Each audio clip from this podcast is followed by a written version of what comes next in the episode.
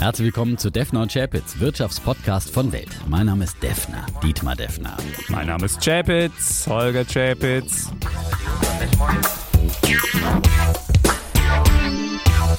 Die im Podcast besprochenen Aktien und Fonds stellen keine spezifischen Kauf- oder Anlageempfehlungen dar. Die Moderatoren und der Verlag haften nicht für etwaige Verluste, die aufgrund der Umsetzung der Gedanken oder Ideen entstehen. Episode 170, lieber Defner. Und es ist gut, dass du aus dem Urlaub zurück bist. Ich finde es nicht so gut. In deiner Abwesenheit sind so viele freakige Sachen passiert. Olaf Scholz gilt als aussichtsreicher Kanzlerkandidat. Der DAX hat zwischenzeitlich dein Jahresendziel von Juhu. 16.000 Punkten erreicht. Und dein Imperium von Techno-Aktien hat eins auf die Mütze bekommen. Wie war der Urlaub? Ja, also der Urlaub war wunderschön, muss ich ehrlich sagen. Und äh, wir waren ja auf Kreta ähm, im Nordwesten der Insel Chania. Eine wunderschöne Stadt, eine ja eine wunderschöne Altstadt. Manche vergleichen sie gar mit Venedig, zumindest der Hafen ist mit Venedig vergleichbar, ein venezianischer Hafen. Wunderschöne kleine Gässchen, in denen man so da bummeln kann. Es gibt eine kleine Kathedrale, Okay. also die nennen sie Kathedrale, aber es ist so nach unserem Maßstäben eher so ein, so ein Kirchlein. Ne? Okay. Aber es sind sehr viele auch türkische Einflüsse dort auf Kreta ja zu sehen. Ja, der, der Türke trinkt ja weniger Uso und mehr äh, den, den Raiki. Äh, Raki heißt es. Raki. Raki. Raki. Raki. Raki. Ja. Raki. Und so weiter und so fort. Und äh, die, diese Ecke ist wunderschön. Bin einmal habe ich mir auch einen äh, Mietwagen geholt. Ja, und habe ein Upgrade bekommen. Eigentlich ein Polo gemietet und ein Audi Cabriolet bekommen. Das war wunderschön. Da konntest du diese echt das Küste Verdeck entlang aufmachen und cruisen, dann- ja, und abends im Sonnenuntergang. Und das äh, Chassis die- bebte mit der die, Musik. Die Westküste entlang cruisen in den Bergen gegen Serpentin. Das war wunderschön. Ein, ein Highlight. Hörst ich du sagen, auch ja. laut Musik? Es gibt ja Leute, die, denen ist es peinlich und die machen eher, wenn sie ein Cabrio haben, die Früher, als ich mein, mein Porsche hatte, da habe ich immer voll aufgedreht, ja. Ja. wenn ich alleine unterwegs war. Und äh, jetzt war ich ja mit der Freundin unterwegs, da will man sich auch unterhalten und auch ein bisschen dieses Vogelgezwitscher und was auch immer man da Keine so hört. Musik. Dann keine Musik. Ja, Okay. genau. Ja, Keine Musik? Nee, nee. Aber ansonsten war ein wunderschöner Urlaub und natürlich haben da viele bei Instagram geschrieben, als ich da äh, ein paar Fotos gepostet habe und immer schön gelächelt habe. Ähm, wie, was, so nach dem Motto, was hat der denn noch zu lachen? Hast du wohl nicht ins Depot geguckt? Ähm, sehr wohl habe ich ins Depot geguckt und äh, mir ist nicht entgangen, dass da viele meiner Techno-Schrott in Anführungszeichen Werte da abgeschmiert sind. Habe mich natürlich aber auch gefreut, dass der DAX auf neue Rekorde gestiegen Ja, ist. Ja, ja, das ist, muss man schon auch. 16.000. Immer wenn der Defner weg ist, dann äh, geht passiert was. was. passiert Wobei was. man sagen muss, wer nur wirklich das Geld anlegt, was er nicht braucht, der kann das wirklich lässig irgendwie aushalten, wenn der Aktie mal fällt. Und wenn er die Idee noch hat, dass die Aktie, also wenn zumindest die Anlageidee noch die gleiche ist, wie als er angelegt hat, dann muss man das halt aushalten können. Genau, und das, das ist das ist Aktieninvestment. Das habe ich so dann auch es. dazu geschrieben bei Instagram Ja. und habe gesagt, also Aber wer, das wer das nicht es. aushalten kann, sollte einfach wirklich keine, keine Aktien eigentlich haben. Keine Einzelti- Einzelaktien. Keine Einzeltitel. So So, ist wir kommen ja heute auch noch in unserem Thema auf ETFs zu sprechen. Ähm, vielleicht haben wir das immer wieder mal vernachlässigt in letzter Zeit. Ja. Äh, das ist ja nach wie vor unsere Devise, Basisanlage, breit gestreut, am besten in ETFs Mhm. oder wegen mir auch in aktive Fonds. Da werden wir heute nochmal drüber sprechen, was da die richtigen Vehikel möglicherweise sind. Aber breit gestreut investieren und, und das andere ist dann eine Spielwiese, die man einfach dann aushalten muss auch. Und wer nicht die Nerven hat, dass Aktien um 50 Prozent oder mehr, wie in jetzt hier bei äh, sehr hochvolatilen Titeln dann auch verlieren können, äh, der muss vielleicht dann eher von solch riskanten äh, Aktien dann eher die, die, Finger lassen. Es gibt natürlich auch solidere Titel, aber da gibt's ja alles im Risikoportfolio. Man muss sich einfach selber sein eigenes Risiko, ähm, ein Risikobewusstsein und das, was man an Risiken eingehen will, dann einschätzen äh, und, und, und gucken, wie weit will man mitgehen und wie, welche Risiken ist man bereit einzugehen. Zumal, also was ja, was ja äh, komisch ist, die, die breiten Indizes haben wirklich einen Rekord nach dem nächsten gemacht, aber so eine, so eine ganz spezieller Teil des Marktes, der etwas riskanter ist, das ist nach Ja. unten gegangen. Also man sieht, die Indizes zeigen nicht Ja. immer das wahre Ausmaß des, ähm, dessen, was passiert an den Märkten. Ja. Und, äh, Und, ich meine, der DAX ist ja natürlich dann eher so ein Standardwerte, Old Economy Ja. Index, ne, im Prinzip. Ähm, da ist natürlich auch Nachholbedarf, haben wir auch immer gesagt. Und auf der anderen Seite sind viele Tech-Werte natürlich auch schon teilweise gut gelaufen gewesen. Und ähm, aber gerade die riskanteren Titel, also ich habe es jetzt auch nicht so ganz verstanden, was genau die Ursachen sind. Ich glaube, es hängt immer noch mit diesem China-Crash äh, zusammen, wo auch äh, viele sozusagen äh, riskante äh, Portfolios wahrscheinlich unter Druck gekommen sind, mhm. die dann wiederum auch andere Positionen möglicherweise aufgelöst haben. Aber es gab dann durchaus auch, auch durchaus auch Gründe. Und da wurde ja dann auch immer wieder gefragt, gerade nach meinen, meinen Top-Positionen in meinem eigenen Aktiendepot, nach Chumia und E-Hang. Bei Chumia war es aber auch ganz klar, da kamen Zahlen, die haben mal wieder enttäuscht. Also äh, der Umsatz ist schwächer ausgefallen als, als erwartet. Äh, 40, 40 Millionen Dollar im zweiten Quartal, um drei Millionen Dollar das Ziel verfehlt. Ähm, und es gab weiter auch äh, dann Verluste in, in ähnlicher Höhe, weil man jetzt auch wieder weiter in, in Wachstum investiert äh, bei, bei Chumia und das Aber Ganze. Irgendwann muss man auch mal liefern. Irgendwann muss sich die Investition auch mal aus. Ich glaube, das war einfach der, der, die Erwartung ja. bei Chumia war einmal und nochmal zum zur Info, wer sie nicht kennt, äh, Online-Händler ähm, in Afrika mit einem eigenen Logistikdienst, mit eigenem Chumia Pay Service ähm, und in elf Ländern aktiv. Ähm, Viele haben, glaube ich, erwartet, dass man eigentlich doch von der Pandemie profitieren würde, was sich äh, so dann eben nicht bewahrheitet hat, äh, weil äh, Jumia offenbar mehr leidet unter der Pandemie in Afrika, weil zum einen es immer nicht so diese flächendeckenden Lockdowns im Einzelhandel gab, wie man das hier bei uns im Westen kannte.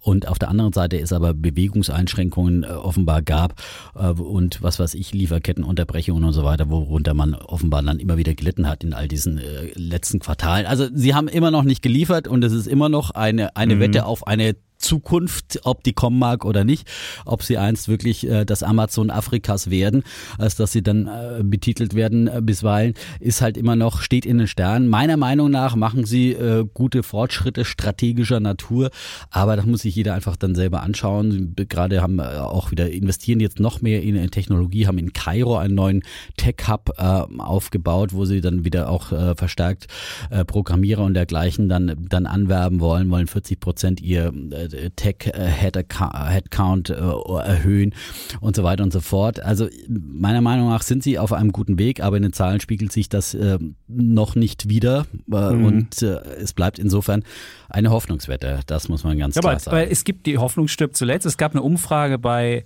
Benzinga Newswire, das ist so ein, so ein spezieller äh, Nachrichtenkanal für, für äh, Technologiesachen.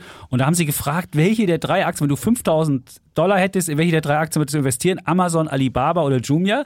Da war Amazon mit 44 Prozent vorn. Mhm. Gut, das ist natürlich die sichere Wette. Amazon hat ja im letzten, ja, ich würde sagen 52 Wochen, also im letzten Jahr eigentlich seitwärts gelaufen, nichts gemacht, ist, ist jetzt günstiger bewertet, günstiger als je zuvor. Dann Alibaba ist ja, hat ja Fett Boah. verloren und Jumia hat auch Fett verloren. Mhm. Und da sagen, wie gesagt, 44 Prozent sagen, ich würde die 5000 Amazon checken, sie 34 Prozent, aber Jumia und Alibaba nur 21. Also man sieht, mhm. da gibt's immer noch Leute, die an Jumia glauben und da was sehen. Und Alibaba hat ja auch China-Risiko, das ist ja so Krass, fett runtergegangen. Ich habe die ja selbst und dann ging das äh, in der vergangenen Woche nochmal um 17 Prozent und ich dachte, das kann doch wirklich nicht sein. Und die haben ja auch das gleiche wie Amazon. Die haben eine Cloud, die haben Einzelhandel, die haben, äh, die haben Chat-Funktionen, die haben Payment-Sachen. Also ich verstehe es nicht, auch wahnsinnig günstig, aber ja, China ist, ist weiter eine riskante Angelegenheit. Und aber wer, glaube ich, wer die Wette wer, wer China noch vertraut, der kann ja, jetzt noch günstiger ja, das ausprobieren. Wir haben ja schon oft drüber gesprochen ja. und äh, immer gedacht, irgendwann müsste doch diese Regulierungswut äh, Pekings ein Ende finden. Bisher ist das nicht der Fall. Also mhm. die greifen weiter da massiv durch und äh, ja, ähm, muss man mal sehen, wie das weitergeht. Äh, und äh, entscheidend ist natürlich jetzt auch gewesen, dass nochmal wirklich große Investoren dann auch ausgestiegen sind. Äh, Casey Wood war ja schon länger bekannt und jetzt wurde ja auch noch bekannt, dass George Soros im Prinzip seine China-Tech-Investments Investments mehr oder weniger auf den Markt geworfen hat. Und äh, da folgen natürlich dann viele auch solchen großen Investoren, sagen, wenn die rausgehen, dann äh, nichts wie weg. Ähm, aber vielleicht ist dann irgendwann doch mal der Markt bereinigt. Zumindest jetzt Anfang dieser Woche äh, gab es ja dann doch wieder so ganz kleine JD kommen mit Zahlen, die waren ganz gut. Zeichen, da ist die Aktie genau. 10% gestiegen, mhm. Tencent ist leicht gestiegen. Also, ja, es gibt immer wieder Hoffnungswerte. Äh, wer, wer da noch nicht dabei ist, kann sich das mal anschauen. Auf jeden Fall ist es saugünstig bewertet und wer glaubt, dass äh, China sich nicht ganz von der, von der globalen Tech-Bühne verabschieden will, der kann da sicherlich mal Ich- die ein oder andere Wette Ich hatte ja machen. leider da viele gehebelte äh, Wetten im CFD-Bereich auf äh, China-Knaller sozusagen. Und äh, da Wie viel sind, hast du noch? Äh, ähm, da habe ich dann doch, äh, ein Großteil ist mir abhanden gekommen, würde ich mal sagen, der CFDs. Äh, Und dann hast du die, Kurs die werden halt null, dann einfach. Dann die wird die mit null ausgebucht. Und du hast nein. die, oder wie läuft das jetzt? Nein, Müssen wir das ist für ja, mich als, nein, als mit- Nein, Nicht-CFD-Investor. nein, nein, das ist ja kein Optionsschein, sondern Ja. das ist einfach, dann habe ich einen Verlust, den ich dann realisiere äh, Okay. auf die Position. Ähm, und ähm, der muss halt dann irgendwann mal realisiert werden, weil sonst verlierst du nämlich. Äh, Also, ja, du kannst, wenn du überlegst, du hast Hebel 4. Die Aktie verliert 25 Prozent, dann hast du ja 100 ungefähr verloren. Dann wäre das nichts mehr wert. Läuft das so oder ja, genau. du sagst also, du, also ich nehme Hebel 4 ich und dann nach... nicht, und CFDs nochmal, bevor jetzt wieder äh, äh, mir vorgeworfen wird, dass ich hier riskante Investments anpreise. Nur, also reine Information ist wirklich auch wirklich nur was für total risikoaffine Anleger. In der Regel äh, kannst du mit 20% Eigenkapital da quasi Mhm, Aktienpositionen aufmachen, also Hebel 5 Mhm. oh, und dann kannst du eben für 200 Euro äh, Aktien äh, für äh, im Wert von 1000 Euro kaufen und dann magst du in der Regel dann eben den Stoppkurs Stopp. mit Mhm. 20 Prozent im Rahmen deines Eigenkapitals. Wenn Ja. du ein größeres Portfolio hast, kannst du auch das, äh, den, den Stoppkurs niedriger setzen. Äh, dann geht's aber natürlich äh, von deinem Eigenkapital von anderen Positionen weg. Das ist ganz klar. Ne? Okay. Und also äh, dann magst du quasi äh, mit dieser Position mehr als 100 Prozent Verlust, ja. Wenn Aha, du deinen aha, du Stoppkurs bei niedriger was ansetzt, ne? weil du bei, bei ziehst bei anderen oder verstanden. von früheren Gewinnen was ab. Ne? Das Gut. ist äh, die Problematik und teilweise habe ich da auch eben nach unten Stoppkurse runtergezogen, aber irgendwann musst du halt dann einfach mal die Reißleine ziehen. Das ist das, das schmerzt dann, weil eigentlich möchte man dann, bin Mhm. ich ja eher einer, der, solche Dinge durchhält. Und deswegen habe ich ja meine riskanteren Positionen wie Jumia und eHang mehr in den Bereich, da habe ich auch noch ein paar CFDs drauf, aber eigentlich mehr in den Aktienbereich Mhm.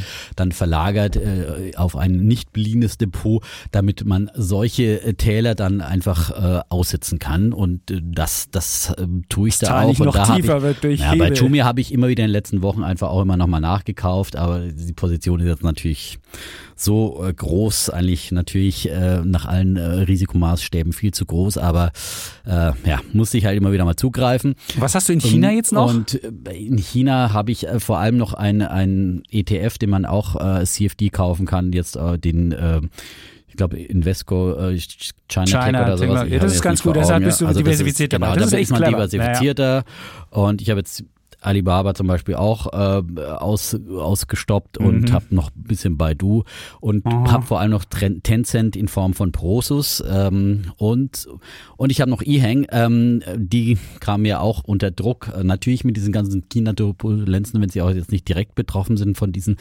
Regulierungen ähm, erstmal, aber Sie kam außerdem noch unter Druck im Übrigen, weil ähm, sie letzte Woche am 18. August eigentlich einen großen Investor Day äh, abhalten wollten in ihrer neuen Fabrik. Ja, und da war man ja jetzt natürlich gespannt, weil es gab ja vorher diese, Diese Fotos. diese Vorwürfe, Ja. äh, dieses äh, Hedgefonds und Shortsellers ähm, und äh, das ja da überhaupt nicht, äh, wurde ja einmal angezweifelt, ob da überhaupt was produziert Ob wird. jemand arbeitet oder nur jemand mit dem Handy ja, datteln genau. vor der Genau, Tür sitzt und genau. tut, und, als das, ob da und jetzt ging es ja um die neue. Fabrik, Ja. ja. Und dann wurde, wurde aber dieser äh, Investor Day abgesagt wegen ähm, äh, Corona und wegen der, der Verbreitung der Delta-Variante, weswegen es ja dann wieder neue Restriktionen und Bewegungsbeschränkungen in China gab.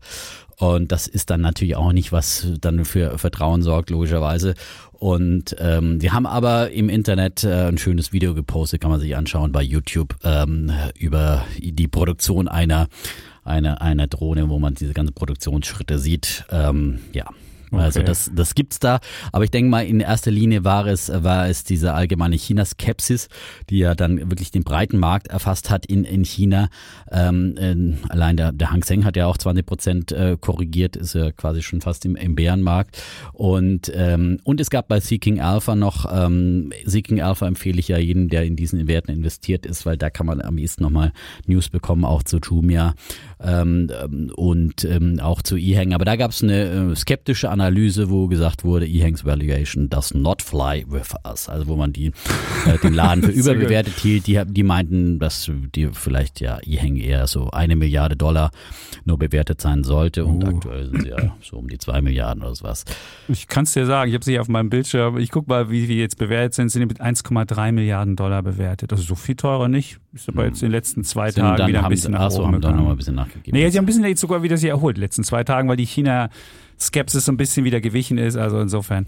Wir müssen natürlich noch über Politik auch ein bisschen reden. Wir hatten ja hier den ähm, FDP-Vize da und ihr habt euch das alles gewünscht. Und dann gab es auch viele Leute, die geschrieben haben, oh, Politik, das wollen wir nicht. Und auch die Einschaltquoten waren wirklich relativ deutlich. 20 Prozent haben weniger diese Folge gehört. Also Freunde, wenn ihr Politik euch wünscht, dann müsst ihr es auch aushalten und müsst es euch auch anhören. Und äh, man muss sagen, ähm, der, der Kollege Vogel hat auch wirklich einen guten Eindruck hier gemacht und hat clever erzählt und hat auch äh, Ideen gehabt, die, wie, wie man die Welt verbessern könnte. Und das war jetzt nicht nur das, das übliche Politik, bla bla, sondern es waren wirklich konstruktive Ideen. Wir haben ihn auch gechallenged und ähm, ja, aber Johannes Vogel irgendwie, weiß ich nicht, der ist ja bei, bei Instagram jeden Tag Mhm. zwei- 20 Bilder von ihm. Vielleicht ist es auch ein gewisser Überdruss, der da ist. Aber Leute, dann müsst ihr es auch hören, sonst gibt's hier keine Politik mehr. So. Ja. Aber wir müssen natürlich über Scholz Man muss reden. aber auch sagen, muss sagen, äh, Johannes Vogel ist einer, der äh, wirklich auch in der FDP, vielleicht auch nicht typisch natürlich wie alle jungen äh, Politiker in Parteien, äh, weiter voraus sind als die Partei insgesamt. Also gerade auch in Klimafragen und so weiter, da ist er wesentlich offener als äh, vielleicht der Rest der FDP, muss man auch ganz klar sagen. Ne? Ja, aber es war wirklich, er hat wirklich einen guten Eindruck gemacht. Also wenn es nur solche, solche Typen wie den Vogel gäbe bei der der FDP FDP, gäbe, dann ja. wüsste ich sofort, Ja. was ich wähle. So muss ich nochmal drüber nachdenken, aber ähm, ja. Aber was mich ja wirklich irritiert hat, oder äh, das jetzt mittlerweile, ich habe jetzt guck mir immer diese ähm, Internet-Wettmärkte an, da kann man ja auf die Kanzlerkandidaten wetten. Und zwar ist immer die Frage, wer wird äh, deutscher Kanzler am 31.12. sein? Das ist die Wette, weil man weiß ja nicht, nach der Bundestagswahl heißt ja nicht sofort, dass eine Regierung zustande kommt dass dann auch gleich die Kanzlerwahl gemacht wird. Deswegen ist die Wette so. Und da führt der Laschet mit 40 Cent, aber dahinter mit 39 Cent Olaf Scholz. Also man sieht, wenn man also jetzt 39 Cent bezahlt, kriegt man 1 Euro raus. Und es ist nicht mehr, die Wahrscheinlichkeit von beiden ist nicht mehr so verschieden. Also man sieht, der, der Scholz hat wirklich, ja, zumindest wenn man diesen Internetwettmärkten Glauben schenken darf, wo ja Leute wirkliches Geld einsetzen, ist, ist, äh, ist der Scholz fast gleich auf. Und wir haben ja beide, würden dann beide falsch liegen, weil du hast ja Annalena Baerbock, da kann, brauchst Zu du nur einer acht, sehr frühen Zeit. Also das da ist, brauchst du nur 8 Cent Habe ich schon setzen. abgeschrieben. Die ja. ist selbst, die ist selbst, da ist selbst Angela Merkel noch mit 12 Cent besser bewertet als die Echt? Angela Baerbock-Aktie. Merkel ist auch noch mit dem ja, Rennen, ja. 12 Cent und die Baerbock-Aktie mit 8 und die Söder mit 3.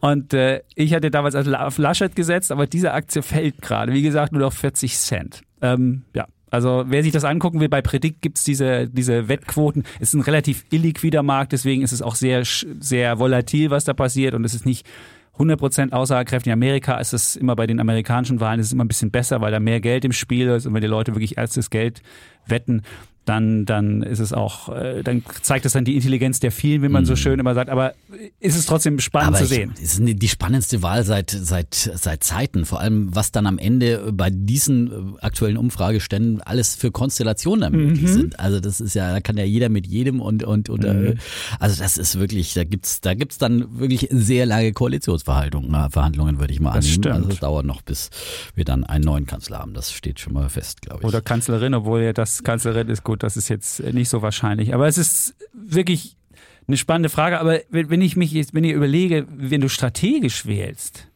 was wählst du dann jetzt? Weil wenn du jetzt grün wählst, dann stehst du im Zweifelsfall wirklich mit Rot-Rot-Grün da. ist- und das kann wirklich passieren. genau. Und diese Wahrscheinlichkeit ist in letzter Zeit wieder wahrscheinlicher geworden.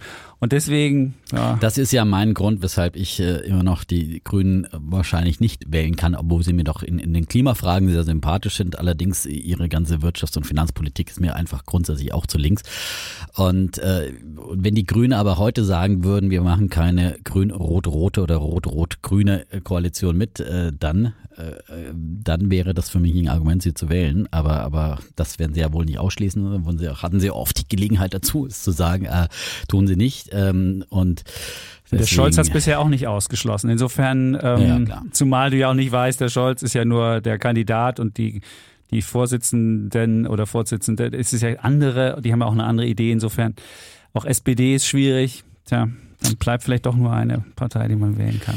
Ja, also werden wir weiter verfolgen Ja. und ähm, Wir haben natürlich ja, noch ein paar ein paar politische Themen auch noch bei uns Ja. dann heute äh, mit, mit drin bei Bulle und Bär. Stimmt. Zum Scholz habe ich auch noch was äh, beizutragen. Weißt du, das ist gut. Da haben wir noch was Politisches, obwohl ja die Menschen anscheinend, zumindest wenn wir Politiker einladen, das nicht so zu. Aber wenn wir uns über Politik streiten, dann, Dann schon. Dann kommt es schon. Weißt du, welche die bestgelaufene Folge ist? Ich sag's jetzt mal. Das war die mit dem Impfen. Als wir diskutiert haben, soll es eine Impfpflicht geben.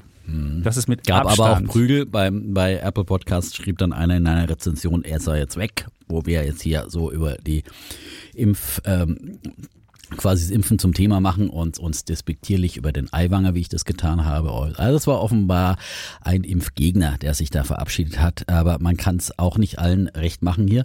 Und wir sagen hier unsere Meinung, oft kontrovers und ähm, ich glaube, äh, das gibt's selten so, dass man äh, sind äh, oft andere Meinung und äh, wer diese Meinung nicht aushalten kann, tja, der muss sich Wir lieben den bei Widerspruch können Alternativmedien informieren. Ja, aber ich Nein, aber wir sind. Ja, wir haben ja wirklich, wir hatten ja Gegenseit, äh, wir hatten ja, wir hatten ja, du warst ja eher so Tendenz, man muss im Zweifelsfall auch einen Impfzwang ausüben und ich würde ja immer noch versuchen, das über Freiwilligkeit zu bekommen und ähm, Aber ich fühle mich jetzt immer mehr bestätigt, weil es zeigt sich ja immer mehr, diese Pandemie ist eine Pandemie mittlerweile der Ungeimpften. Äh, wenn man sich jetzt die, die Zahlen ansieht, äh, die kommen über 90 Prozent, äh, glaube ich, in den, in den Krankenhäusern sind Ungeimpfte und auf den Intensivstationen, äh, wie habe ich, glaube ich, gestern was gesehen, von 94 Prozent Mhm. oder sowas, äh, das sind Ungeimpfte. Und ja, ähm, Aber das Doofe ist jetzt, es gibt eine Studie aus Israel, da sieht man auch, dass die, dass deine Antikörper relativ schnell sich wieder abbauen. Und jetzt hast du, wenn du den, den BioNTech-Impfstoff hast, da war so eine schöne Zeitreihe zu sehen. Und dann hatte man am Anfang ging das los mit 92 Prozent. Und dann hatte man nach ein paar Tagen schon nur noch äh, 88. Und das ging, ging dann exponentiell runter. Da war sogar der Astra-Impfstoff irgendwann besser, weil die, die, die Antikörper sich nicht so schnell abbauen. Deswegen soll es jetzt auch den Booster geben. Also es ist alles, ich finde das relativ schwierig, schwierig da jetzt danach zu wissen, muss ich jetzt einen Booster nehmen, wann muss ich den haben? Also da müsste mal wirklich mehr Klarheit auch kommen. Ja. Und ich kann verstehen, wenn Leute irgendwie verunsichert sind und gar nicht wissen, ey, was mache ich denn jetzt? Und ist der Astra vielleicht der bessere oder nicht? Der, also ich, ich Gut, ähm, Ja, das ist also ein schwieriges Terrain, äh, aber ich genau. denke, deswegen denke ich, man darf jetzt aber nicht Leute zwingen, weil zu welchem willst du dann zwingen? Darfst du dann wenigstens noch deinen Impfstoff wählen oder musst du dann den wählen, der gerade da ist? Und insofern ein schwieriges Thema, aber ähm, wir sind ja, wir haben ja auch eine offene Diskussion gehabt, insofern findet sich eigentlich jeder hier wieder. genau. Ja, wollen wir jetzt aber auch an dieser Stelle nicht äh, nochmal ausbreiten? Nein, wollen wir Ähm, nicht. Noch eine Frage zu, von Nico, die wollten wir hier Biontech. Und er schrieb in der, in der Folge, das war mit Herrn Leber, wurde ja die, von der gerüchtenweise Übernahme von Biontech thematisiert. Und da kam mir die Frage, wie konkret das denn eigentlich ablaufen könnte. Übernahmen können ja auf verschiedenen Wegen passieren, schrieb Nico. Feindlich, freundlich, geheim, öffentlich, transparent, wie auch immer. Und die Frage war, muss Biontech sich übernehmen lassen, wenn der Kaufpreis groß genug ist? So. Und Ja. Kann man gibt ganz einfach- natürlich immer eine Möglichkeit einer feindlichen Übernahme, das kann man immer. ganz Wenn klar man sagen. Und, ja, und wenn äh, der Übernehmer genug bietet, äh, den Aktionären, sodass er mindestens dann eben 51 Prozent einsammeln kann, So hat er es. schon mal die Kontrolle über das Unternehmen. Äh, besser sollte er natürlich dann mehr haben und mehr, mehr Mhm. Gewinn. Aber mit Bei 51 Biontech geht es aber nicht. Da gibt es nämlich noch die Strüngmann-Brüder, die haben 47,2 über diese AT Impf GmbH. Gut, aber die könnt ihr ja notfalls auch mit Geld überzeugen. Genau, also die. Strüngmann-Brüder sind ja auch Investoren, äh, die irgendwann sicherlich auch mal ein Exit suchen Genau, das werden. könnt ihr machen. Und äh, gerne auch wieder in, in, in neue, frische Biotech. dann müsstest du noch äh, Firmen Ugo. Shahin, der hat 17,2. Den Das ist eine andere noch, Geschichte. Das ich eine andere glaube, Geschichte. den äh, rauszukaufen würde eher schwieriger werden. Ja? Mhm. Also Aber das sieht man an diesem Beispiel, sieht man sehr gut. Was ist, die, was ist der beste Schutz gegen Übernahme? Einfach eine sehr teure Aktie. Also wenn man immer fair bewertet ist oder sogar vielleicht leicht überbewertet ist, wird sich derjenige, der übernimmt, sich immer fragen, kann ich mir das leisten, will ich mir das leisten? Wenn aber ein Unternehmen schlecht gemanagt ist oder unterbewertet ist und man denkt, wenn man das kauft, kann man Werte heben, dann ist die Wahrscheinlichkeit einer Übernahme immer größer. Und wie gesagt, wenn man an der Börse ist, und jemand kommt und einfach bietet und die anderen das einfach hergeben, dann ist die Übernahme, ja, dann hat man sie irgendwann. Mhm. Aber in, man kann vielleicht auch manchmal feindliche Übernahmen machen. In dem Fall, glaube ich, mach, würde es überhaupt keinen Sinn machen. Also gegen, äh, gegen die Gründer dieses Unternehmens Nee. zu, unterne äh, zu übernehmen, da wäre es wirklich, wirklich tot, weil das sind die, die ja auch die Forschenden und die, die Treiber dieses Unternehmenserfolgs und äh, also ohne die beiden Gründer wäre dann dieses Unternehmen dann eigentlich äh, auf jeden Fall nicht mehr das wert, wert, was es jetzt wert ist, meiner Meinung nach. Also deswegen würde man, glaube ich, in so einem Fall immer, wenn dann eine äh, freundliche Übernahme anstreben und ob die das unbedingt mitmachen. Jetzt haben die so einen Erfolgskurs, können auch ähm, sich äh, wieder kapitalisieren, können ihre eigenen Projekte voranbringen. Was würde es ihnen wirklich nützen, wenn sie jetzt äh, sozusagen sich übernehmen lassen würden und dann wieder unter das Dach einer großen Pharma? Sie haben einen Partner mit Pfizer, mit dem sie die Dinge stemmen können, die sie vielleicht nicht als kleines Unternehmen selbst, äh, gerade im Vermarktungsforschungsbereich, äh, das war eine kluge Kooperation, die sie da eingegangen sind. Und ansonsten äh, haben wir jetzt gesehen, die haben selber Übernahmen getätigt nicht. Und also deswegen bin ich eher der Meinung, äh, das haben wir bei Leber nicht ausdiskutiert, eher, eher nicht der Meinung, dass die jetzt ein Übernahmekandidat sind, die demnächst da, da geschluckt werden. Und, und natürlich auch politische, ist auch eine politische Frage. Das also auch, bei solchen Sachen, wenn es um, um systemrelevante Unternehmen geht und Biontech würde ich jetzt als das bezeichnen, dann kann auch die Politik noch kommen und kann sich dann einmischen. Ja, das war ja in Frankreich ganz häufig eh bei Danone so, genau. also gerade bei französischen Unternehmen bekommt der Staat häufig, sagt doch Danone, wir wollen doch was essen. Weil es käme ja nur ein ausländischer ja. Übernehmer in, in, in, so in Betracht, weil ähm, wir hatten ja bei Biontech neulich mal eine Marktkapitalisierung von ein, über 100 Milliarden Dollar ja, und, und Bayer, unser Pharma-Riese dagegen, äh, die bringen ja bloß noch irgendwie die Hälfte höchstens auf die Waage.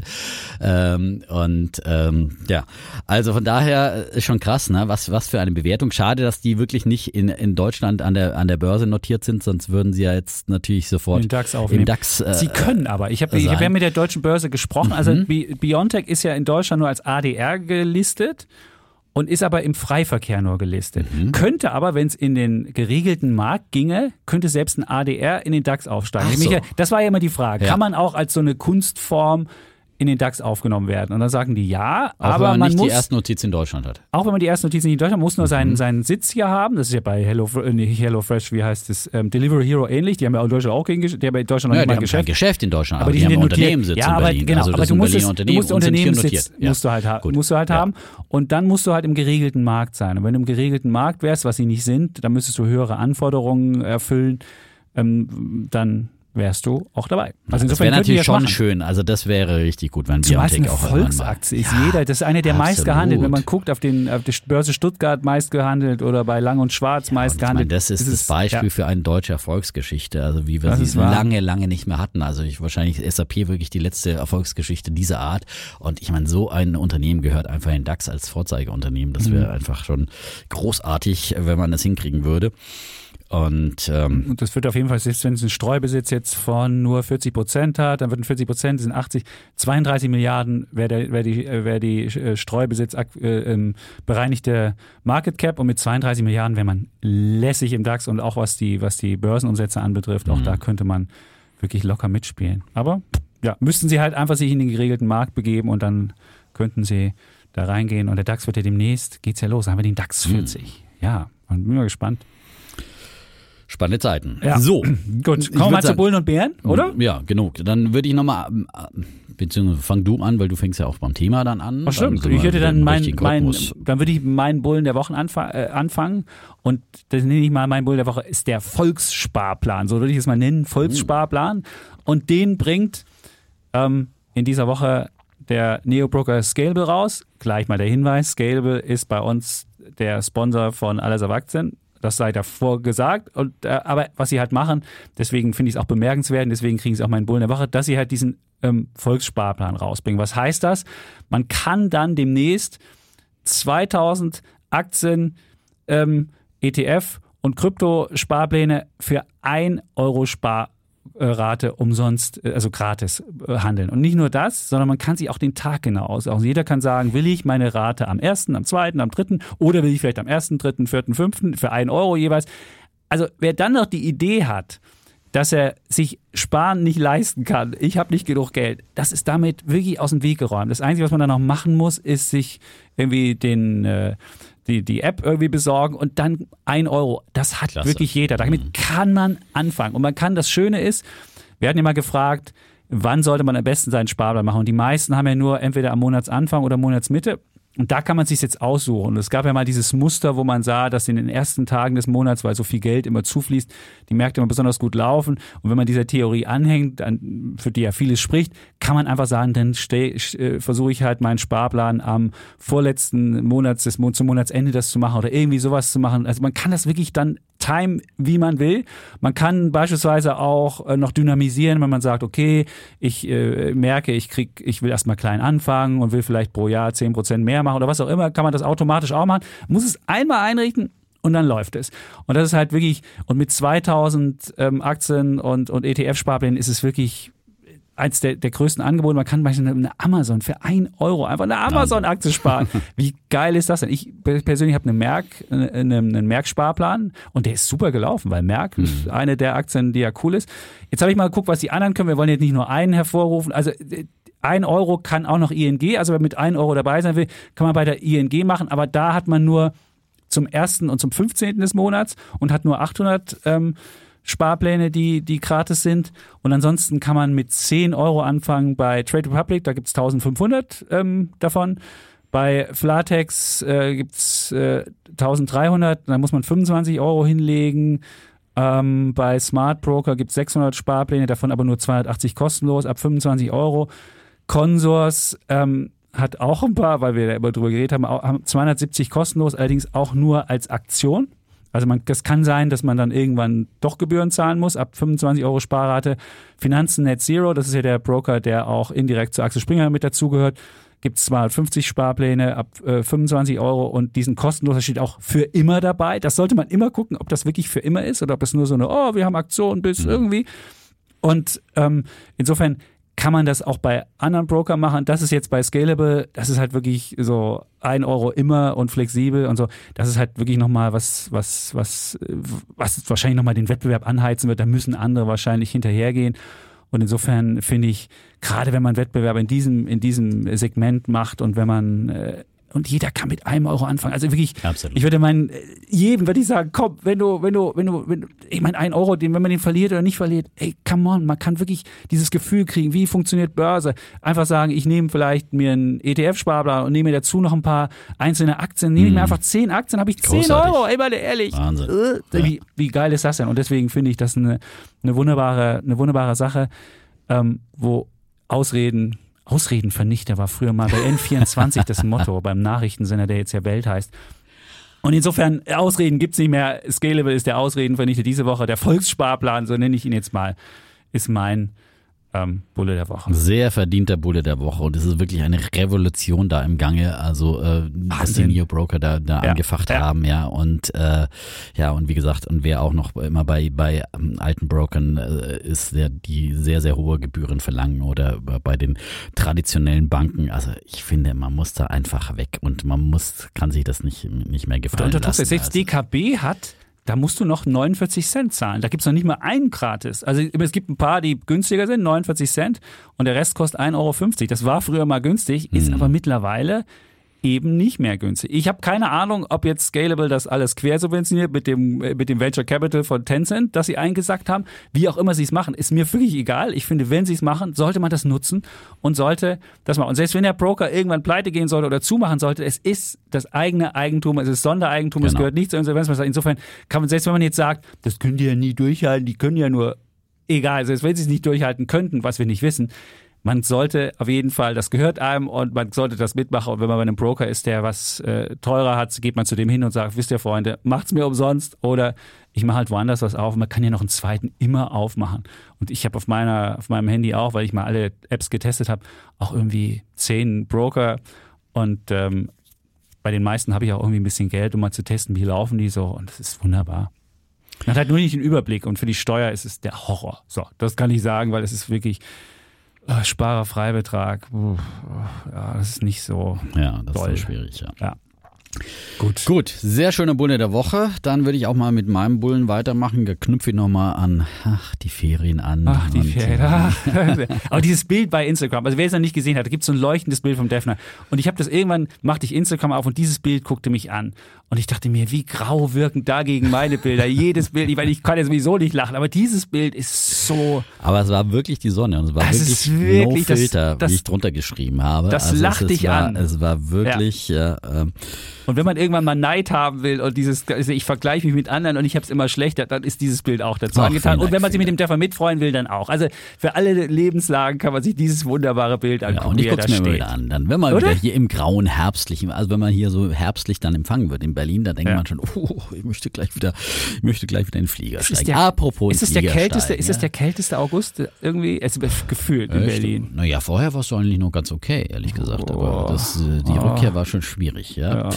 Ja, und dann schrieb ja einer bei Instagram auch drunter, ist das okay? Kreta, Greta, also Anspielung Mhm. an Greta Thunberg, ja, ob die das äh, Fliegen nach Kreta denn für okay fände, ja. Wie viel CO2 hast du denn ausgepustet? Ähm, Hast du geguckt? Natürlich, ähm, also wir haben diesmal zum ersten Mal kompensiert, weil die Freundin hat gesagt, also komm, ähm, Also komm. wir sollten doch Mhm. kompensieren die ähm, CO2, den CO2-Ausstoß. Und ähm, sie hat dann recherchiert und ähm, hat ähm, eine ähm, Möglichkeit der Kompensation gefunden und das wäre dann mein Bulle der Woche und das ist nämlich Atmosphäre, also schreibt sich wie Atmos und dann fair wie fair. Und ähm, finde ich Tolles ja, Wortspiel. ja ein gutes Wortspiel und der Name ist wirklich Programm. Ähm, und ja sagen natürlich ja auch auf ihrer Webseite Kompensation kann das Prima Klimaproblem nicht lösen, weil sich nichts an den eigentlichen CO2-Quellen ändert, aber es ist halt dann immer noch die zweitbeste Lösung, solange für diese Bereiche dann noch keine keine Alternative existiert. Und im Fliegen ist es ja immer noch schwierig. Äh, CO2 die Lufthansa bietet zwar ähm, ein paar Sachen an, dass man Synthetischen Kraftstoff haben die doch, Genau. oder? Ähm, wird nicht sehr angenommen bei der Lufthansa und Wie, da müsstest du dann mehr bezahlen oder wie da läuft das? dann, da musst du dann bei der Lufthansa mehr bezahlen und dann wird quasi beim nächsten Mal das, was du verbraucht hast, als äh, synthetischer äh. Kraftstoff dann nachgefüllt. Das wäre also eine direkte, Was sehr denn billiger? Die, die, die Atmosphäre, keine die, Ahnung, die habe ich freikaufen Ich hab, oder war jetzt nicht bei der Lufthansa Kraftstoff? und von okay. daher habe ich das keinen Okay. Vergleich gemacht, aber äh, das Freikaufen kann ich sagen, ähm, hat dann gekostet für zwei Personen äh, Kreta hin und zurück 50 Euro, ja. Und Okay. das ist ja dann doch auch ein relativ günstiger Preis und äh, Atmosphäre äh, hat ähm, ja, es gibt ja ganz unterschiedliche Ansätze, äh, wie wie soll äh, ähm, dann ähm, Ko- CO2-Emissionen dann kompensiert werden. Manche pflanzen dann irgendwo Bäume an und so weiter. Atmosphäre äh, fördert mit dem Geld dann ähm, sozusagen ähm, den Ausbau von erneuerbaren Energien, vor allem äh, vor allem in Entwicklungsländern. Und äh, ich habe mir ein paar Projekte angeschaut. Ich finde es eigentlich wirklich eine gute Idee, weil man dadurch äh, zum einen natürlich ähm, erneuerbare Energien fördert und vor allem auch das Ganze in Entwicklungsländern, wo ja zum Beispiel, also gerade halt, wenn man in Afrika Solaranlagen baut, dann ist es halt natürlich sehr, sehr energieeffizient, aber man äh, verbindet damit eben auch Entwicklungsarbeit, Entwicklungshilfe und hilft den Menschen dort vor Ort ähm, auf mehrfache Weise. Ähm, sie setzen dann zum Beispiel, wenn man sich einfach mal, ähm, also auf verschiedene erneuerbare Energienprojekte, die sie dann mit diesem Geld fördern, ähm, auf effiziente Öfen, auf Solarenergie, auf Biogas und Biomasse und Wasser und äh, Windkraft. Und ich habe mal geguckt, was sie da zum Beispiel für, sie fördern dann konkret auch sehr, sehr kleine Projekte, die ja dann auch oft viel effizienter sind als, als irgendwelche äh, Großgeschichten. Ähm, was weiß ich, äh, in äh, Madagaskar sauberer Strom, äh, äh, sauberer Solarstrom ersetzt Schwerölstrom. Äh, da wird eine Stadt äh, ähm, ähm, eben dann mit Solarenergie versorgt, die sich bisher nur mit, mit, mit Schweröl ihren Strom, äh, durch die Verbrennung von Schweröl ihr, ihren Strom dann ähm, bekommen hat. Ähm, ländliche Elektrifizierung dank Solarstrom auch in Madagaskar. Marokko solare Tröpfchenbewässerung im ländlichen Raum. Ja, ähm, Kenia solarbetriebene Wasserentsalzungsanlagen oder in Kenia auch elektrischer öffentlicher Nahverkehr, der mit erneuerbaren Energien dann betrieben wird. Also da gibt's viele, viele äh, interessante kleine Projekte, die da gefördert wird und deswegen finde ich das äh, einen sehr guten Anbieter. Ähm, die haben auch immer wieder in Tests wirklich sehr, sehr gut äh, abgeschnitten und sind da immer wieder äh, ganz vorne mit dabei. Zum Beispiel äh, von Finanztest im Jahr 2018 gab es da einen großen Vergleich äh, von äh, über den Wolken CO2-Kompensationsanbietern, die da im Test waren, Atmosphäre, der mit Abstand äh, Testsieger mit einer Gesamtnote von 0,6, also äh, eine Eins absolute- plus? eine 1 plus quasi, Eins plus. ne? 13 Punkte im Abitur, ja. Ähm, 15? Und, und der Oder Alter, 15, 15. stimmt. Sag mal, wo? Ich meine, das oh, ist- ist schon so lange her, mein Abitur. Ja, nee, der Defner, 15. der 13 hatte gedacht, das wäre eine 1 ja, plus. Ja, ja, genau. so wird's gewesen sein. Ähm, dann, äh, Wunderbar. danach kam die Klimakollekte mit 1,1 äh, Mhm. Gesamtnote, Prima Klima 1,5, äh, auch noch sehr gut und My Climate Deutschland mit 2,2. Das war der Test damals und ja, also für mich eine gute Lösung äh, und wenn auch nur die zweitbeste Lösung. Aber Das nächste Mal ähm, gehst du zu Fuß. Obwohl, ich war auch viel Bahn. Ich war am Wochenende auch wieder mit der Bahn in Franken dann nochmal bei den Eltern. Und äh, ja, das war dann in Zeiten des Bahnstreiks auch nochmal ein Abenteuer Ja. für sich. Zum Glück hatten wir Platzreservierungen. Ja. Wunderbar. Ja, ich fahre heute. Es war kurz vor dem Bahnstreik. Ja, also aber da war natürlich schon äh, Wir nehmen ja heute Dienstagmorgen auf, weil ich Dienstagabend am Ludwig-Erhard-Zentrum in Fürth bin und hoffe, dass ich mit der Bahn dahin komme. viel Glück. Ja. Mitten im Bahnstreik. Ja. Mitten im Bahnsteig, genau. Da geht Zu ja den Lokführern habe ich ja meine Meinung schon vor Wochen gesagt. Ja, der Kollege Eckert hat ja eine Geschichte gemacht, wo dann drüber stand, Lokführer verdienen fast so viel wie Piloten. Und dann hörten meine Kinder dann so, was, so viel? Weil die dachten, na, wenn die streiken, verdienen die vielleicht auch zu wenig. Und dann habe ich versucht, das denen zu erklären und ähm, ja, bin mal gespannt. Ich werde den, den Was verdient denn ein Lokführer im Schnitt? ich habe es mir jetzt nicht angeguckt, die Geschichte. Ich habe nur die Überschrift gelesen, dachte, das ist, die las ich auf jeden Fall, äh, las ich aber spannend. Und was ja, was ich ja spannend finde, ich äh, interviewe den oder oder moderiere so ein, so, ein, so ein Gespräch mit dem Kartellamtschef Herrn Mund. Und ich muss den Mund mal fragen, ob das nicht, wenn so eine Gewerkschaft sich da irgendwie, ob das nicht auch irgendwas wettbewerbsrechtlich oder kartellrechtlich, ob man da nicht irgendwas gegen tun kann. Weil es ist ja so, du, du gründest eine Gewerkschaft an irgendeinem Punkt, wo du systemrelevant bist und dann bestreikst du den Laden einfach und es geht ja nichts ohne dich. Und du musst jetzt nur in jedem Unternehmen gucken, wo bist du der systemrelevante Anbieter, machst dann da eine kleine Mini-Gewerkschaft und dann versuchst du das rauszuholen, was rauszuholen geht.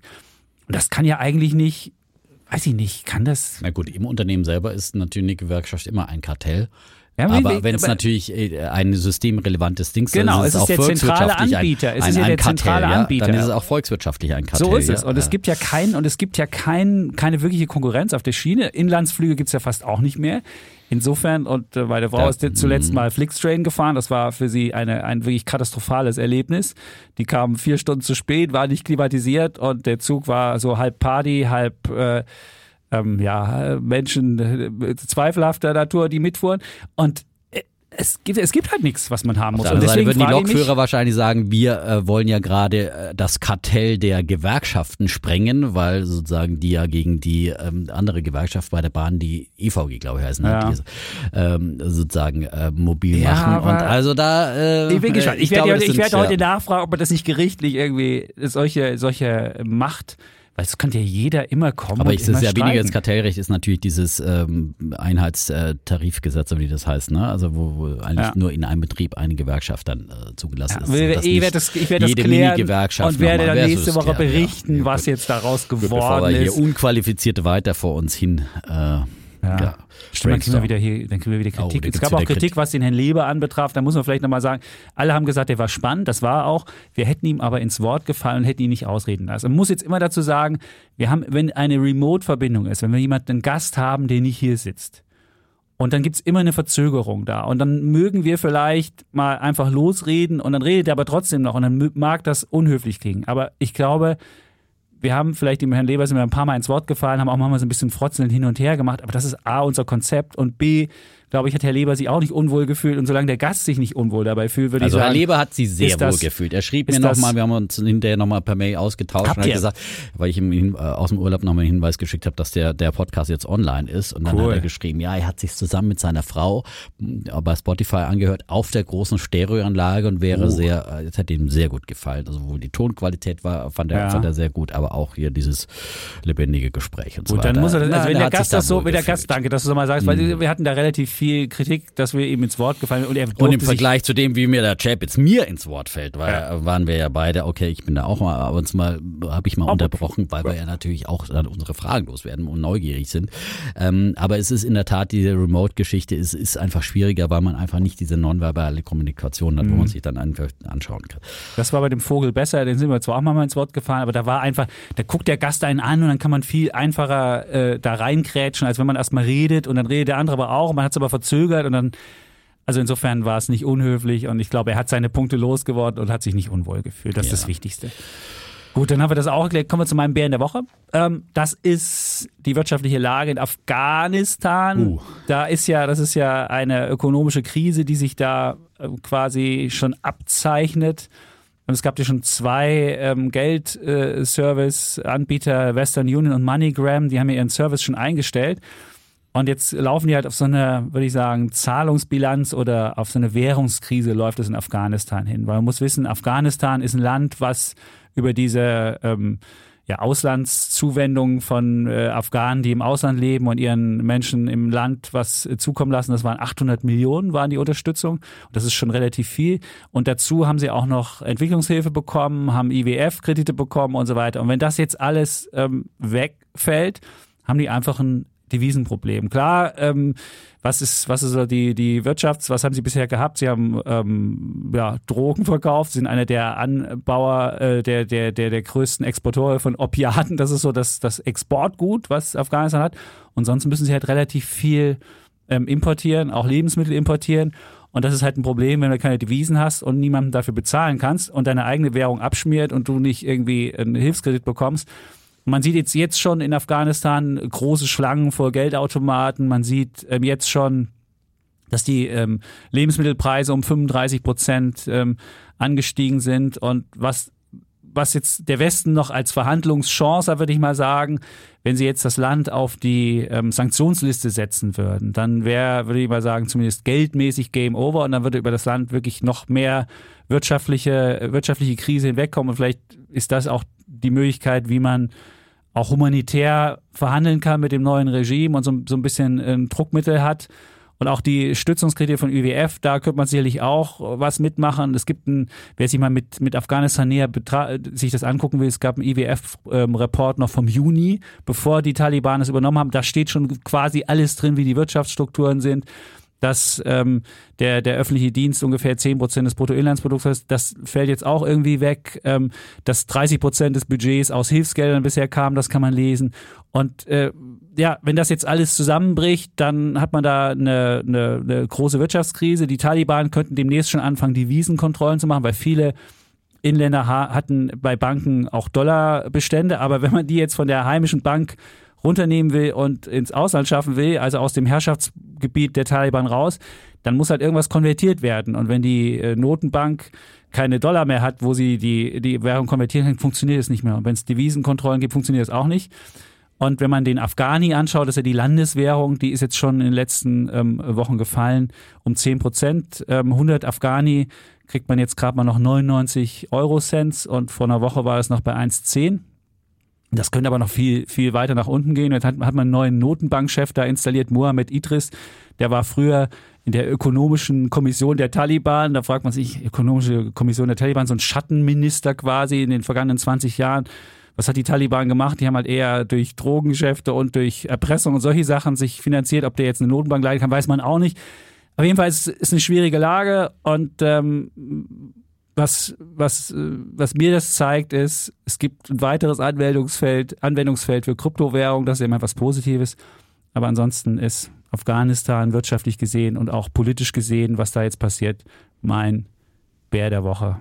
Und ähm, wenn du immer nur sagst, für was für Ganoven, dann Naja. ist auch für den Afghanen jetzt was. In der, Tat. Der, der, die für, das haben wir ja auch bei Herrn Leber besprochen. Er hat mir da durchaus zugestimmt, dass das eine große Anwendung ist für Ganoven und, Ja, klar. und Schurkenstaaten. Ne? Und äh, natürlich, das sind ja nicht die, die, Sch die Schurken selber nur unbedingt, sondern äh, diejenigen, die unter den Schurkenstaaten Die leiden. Ja, die Bevölkerung. Da würde ich dann auch ein paar Bitcoin haben wollen, ja, ganz ehrlich.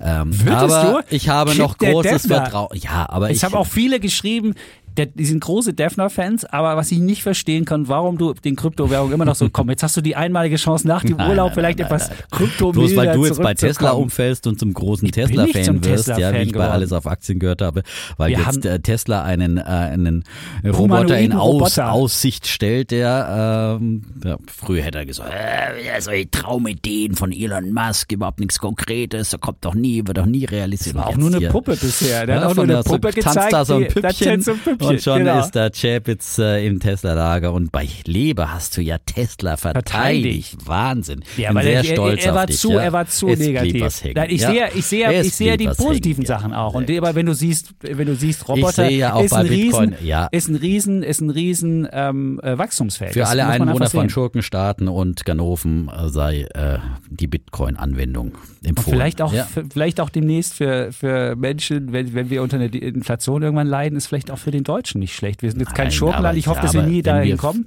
Wie gesagt, Aber- ich, wir haben ja schon mal ausgerechnet, Gut. 4% Inflation äh, ist dann immer noch, dauert immer noch 18 Jahre bis zur bis zur Geldhalbierung. Äh, ja. Ja. Und äh, bei, Bei, Bitcoin, bei, bei, bei Bitcoin geht das schneller, aber wir haben uns ja wiederholt. hat sie auch wiederholt. Wir sind bei sagen, 50.000 ja. wieder, fast. Ja, das war dann Also, schon tief du. eingestiegen. Meine Ether sind auch gut gelaufen. Also ich kann da dann jetzt mit, äh, nicht. Und äh, mich fragen jetzt Leute auch, äh, vermögende Leute haben mich jetzt angefragt, ob sie jetzt das auch machen sollen. Also jetzt, jetzt hat ja selbst Visa angekündigt oder Mastercard, dass sie in NFTs gehen wollen. Also du siehst, es gibt immer mehr Menschen, die da investieren wollen. Auch Coinbase will investieren, die Ja. wollen investieren. Ja, du musst irgendwann umkippen. Komm. Die Blase platzt. Die Blase wächst, bis sie platzt. Gut. Okay, dann Ja, kommen wir und zu wie gesagt, Pferd. 3000 Kryptowährungen, irgendeine davon will das Rennen machen, aber soll ich jetzt 3000 Lose kaufen, um vielleicht einen Gewinn zu haben? Nee, dann bleibe ich lieber beim Technoschrott-Imperium. Okay. So, äh, mein Bär der Woche, mein Bär der. Woche, ich würde nochmal anknüpfen an eine äh, Diskussion, die wir auch vor ein paar Wochen hatten äh, zum äh, Thema Vermögenssteuern und Vermögensabgaben. Ähm, ich will jetzt aber auch nicht diese ganze Diskussion nochmal neu führen, Mhm. äh, nur nochmal darauf hinweisen, dass jetzt äh, nochmal wichtige Unterstützung für meine Argumentation oder beziehungsweise noch ein paar neue Argumente gegen eine Vermögensabgabe kam ausgerechnet vom wissenschaftlichen Beirat des Bundesfinanzministeriums, also des Hauses äh, Scholz, wobei wir ja wissen, diese wissenschaftlichen Beiräte sind ja unabhängig und die äh, äußern, oh, genau, und sie äußern oft Dinge, die dann den Politikern nicht so gefallen. Das wäre zum Beispiel äh, neulich bei diesem Vorschlag Rente mit 68 Mhm. äh, der Fall. Das kam, äh, glaube ich, damals vom wissenschaftlichen Beirat des Wirtschaftsministeriums, kam politisch nicht so gut an und ähm, jetzt eben geht es um ein, die Idee einer äh, einmaligen Vermögensabgabe zur Finanzierung der Corona-Krise, die du ja zum Beispiel neulich auch hier in, in die Diskussion gebracht hattest. Ja. Und ähm, da sagt also dieser wissenschaftliche Beirat, eine einmalige Vermögensabgabe würde erhebliche wirtschaftliche Schäden verursachen, weil sie das Vertrauen von Sparern und Investoren erschüttern würde. Das schreiben eben die Ökonomen in einem noch unveröffentlichten Gutachten, aus dem das Handelsblatt äh, zitiert. Ähm, Deutschlands über Jahrzehnte erarbeiteter Ruf als sicherer Investitionsstandort äh, Standort werde durch eine einmalige Lastenabgabe unnötig schnell und dauerhaft zerstört, schreiben die Ökonomen Meine weiter. Und Atomindustrie ist, hat man auch nicht die Idee einem sicheren äh, Investitionsstandort. ja gut, Insofern man, hat schon oft Vertrauen. Nein, ich, man hat oft Vertrauen verschüttert, aber das heißt ja nicht, dass es gut ist, wenn man Vertrauen erschüttert. Mhm. Also bloß weil man das in der Vergangenheit getan hat, wird immer wieder gemacht. Ja, das Mhm. ist ganz klar. Ähm, und ähm, wie gesagt, ähm, da ist der Ruf als sicherer Investitionsstandort äh, in, in Gefahr und zumal äh, Deutschland ja die Corona-Kosten auch ohne eine solche Abgabe gut stemmen könne, schreiben sie und ähm, dann verweisen sie nochmal darauf, dass diese ganze Diskussion über eine Vermögensabgabe ja immer wieder ähm, sich auch auf den sogenannten Lastenausgleich nach dem Zweiten Weltkrieg ähm, beruft und, und sagt, ja, was damals möglich war, das müsste ja heute auch so nach so einer großen Pandemie möglich sein. Sie sagen aber dann ganz klar, also die Situation heute nach dieser Pandemie ist keinesfalls vergleichbar mit der Situation in Deutschland nach dem äh, Zweiten Weltkrieg, wo das Land ja wirklich da niederlag, wo Millionen Vertriebene kamen, äh, wo Häuser zerstört waren und äh, man einfach auch Wohnraum dann teilweise eben zwangsverteilen musste und wo die, wo das Land einfach da niederlag, man keine Schulden machen konnte erstmal, um den Wiederaufbau zu finanzieren und wo damals sogar schon der Höchstsatz bei der Einkommensteuer bei 95 Prozent war, habe ich äh, hier Mhm. äh, dem entnommen. Gab es auch in Amerika und das haben die trotzdem Kapitalismus genannt. Krass, ja. Aber das Und war dann trotzdem wirklich gewachsen. eine historisch Es einmalige. Also Ausnahmesituation. bist- genau, weil dann natürlich ein Wirtschaftswunder, weil alles die Wirtschaft durch einen Wiederaufbau angekurbelt und natürlich, weil es auch großzügige Hilfen gab dann damals, der Marshallplan und so weiter und so Mhm. Großzügige fort. Hilfen ja. auch heute. Ja, gibt's auch heute. Und deswegen ist aber heute, Und Sie sagen, heute kann man aber das Ganze auch über Schulden finanzieren, wir haben wunderbare Finanzierungsmöglichkeiten. Sie sagen, dann kann die Wirtschaft wieder wachsen, dann steigen auch wieder Steuereinnahmen und man kann auch äh, die gestiegene Schuldenquote wieder auf das Vorkrisenniveau die sind wirklich für Schulden machen?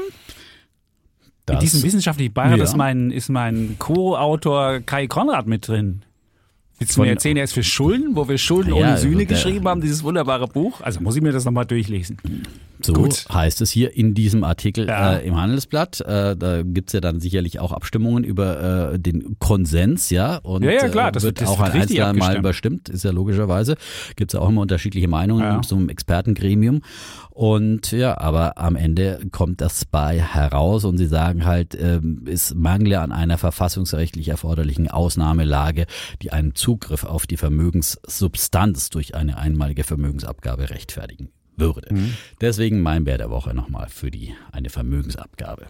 Vermögenssteuer, das da wird Hier ging es jetzt speziell um die nur die Vermögensabgabe, einmalige ja, Abgabe. und okay. Mhm. äh, Vermögenssteuer ist ja dann eine Idee, die Scholz äh, auch äh, im Wahlprogramm der SPD niedergeschrieben hat.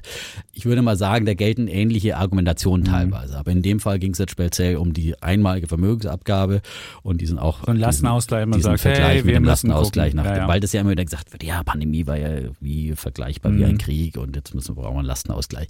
Aber ich finde halt auch, das ist äh, wäre den Anfängen, muss man ja auch hier auch nochmal sagen. Ne? Wenn man jetzt einen Lastenausgleich, die nächste Krise ist, dann kommt dann bestimmt und dann brauchen wir auch wieder einen Lastenausgleich. Aber das ist, ist kein Können wir nur Weltkrieg, hoffen, dass alle Menschen jetzt den Ruin liegt. Sparplan für einen Euro machen und alle auch reich werden und die, Genau. die, die Ungleichheit, die wir in Deutschland haben, sich dadurch schließt, dass alle Leute kostengünstig Sparpläne machen und alle auch reich werden und nicht nur derjenige, der schon reich ist, sein Geld gut anlegt und reicher wird. Dann könnten wir es auch So machen. Aber ich will ja immer, ich wollte ja jetzt nicht, das war für mich ja kein Nein. Selbstzweck, irgendeine Vermögensabgabe Ja, das oder ja Vermögenssteuer, verstanden. sondern Es geht halt einfach darum, dass eine Gesellschaft, wenn sie zu ungleich ist, auch nicht mehr richtig wächst, weil die Leute unzufrieden sind, sonst wie. Es ist halt besser, wenn eine, wenn eine Gesellschaft gleicher ist und sich die Leute besser fühlen, alle mehr anpacken und das ist ja wie in einer Firma, wenn die Leute gut gelaunt sind und das Gefühl haben, ich Ja, verdiene muss nicht irgendwie aber sagen, wir haben einfach in. Deutschland ja mit, mit die höchsten Umverteilungsebenen durch die normalen Steuern schon wahnsinnig viel Umverteilung und irgendwann ist es halt auch mal gut äh, mit, mit Gleichmacherei, weil sonst äh, nur noch äh, Leistung muss Staat- lohnen. Ja, sonst Ja, gibt es nee. einfach keinen Anreiz mehr und dann sagt man, okay, dann come lege leg ich mich halt auch in die Hängematte und äh, so, warum soll ich Mhm. mich noch anstrengen? Warum soll ich jetzt hier über Jahrzehnte mir ein Vermögen ersparen und dann und dann äh, werde ich am Ende äh, werde ich auch die wieder Quanz, bestraft die haben sie einfach so geerbt. Ja, die Quanz bei den, bei den einfach so? super, super, Das ist super. super. Ja, ich meine, da Reichen, könnte man ja auch mal, Aber äh, drum ja. sage ich ja, Erbschaftssteuer kann ich, bin ich dafür. Ja, Okay, gut. das wäre dann äh, und wegen mir auch, wie gesagt, äh, wir brauchen jetzt nicht äh, Okay. dann auch die ähm, Dividenden höher besteuern, also nach Einkommen besteuern und nicht Abgeltung äh, mit der Abgeltungssteuersatz mit dem günstigen Satz besteuern. Das, Aber dann einen äh, höheren Sparerfreibetrag. aber einen höheren Freibetrag. Das Okay. finde ich wäre Das dann schon wichtig, damit wird das nicht gute gleich Idee. auch wieder die, die kleinen Aktionäre gleich demotiviert. Und lieber langfristiges Sparen für Aktiensparen fördern und das so. Und dann, ähm, glaube ich, wären wir auf einem guten Weg. Der Defner würde freiwillig mit seinem persönlichen Steuersatz seine CFD-Gewinne CFD-Gewinne versteuern. Ne, ne, ich muss die versteuern. Ja, ist klar, aber Nein. nur mit dem. Aber dann will ich schon auch, was, was ja total krass ist, diese Regelung, dass man dann sagt, du darfst nur noch Verluste von 20.000 Euro Ja, ja. dann gegenrechnen. Was für ein Schwachsinn. Ja. Also diese, diese ganze, äh, was da aus Gängelung. dem Finanzministerium kam, aus dem Scholz-Haus die letzten äh, Jahre, äh, so Gängelung von wirklich von Anlegern, also das hat auch mit Gerechtigkeit überhaupt nichts mehr zu tun, ja. Mhm. Dass du äh, Verluste nur noch begrenzt äh, geltend machen kannst und, und äh, Gewinne, also es ist, äh, Gut. so. Gut, dann haben wir auch den, den Bären der Woche gehört. Dann kommen wir jetzt zu unserem Thema. Und die Frage war ja, wir haben es ja am Anfang schon so ein bisschen angedeutet, ob der klassische ETF, der auf so marktbreite Indizes setzt, wo ganz viele Titel drin sind, ob der noch zeitgemäß ist. Und wir hatten ja Hendrik Leber bei uns zu Gast, der hat ja diesen wunderschönen Satz gesagt, als Anleger will ich eigentlich nur jene Aktien, die die Welt wirklich voranbringen. Und die Realität in Indizes sehe anders aus. Da finden sich viele Titel von Unternehmen, die einfach nur so da sind, nur so da sind Unternehmen und eben keinen Mehrwert bringen.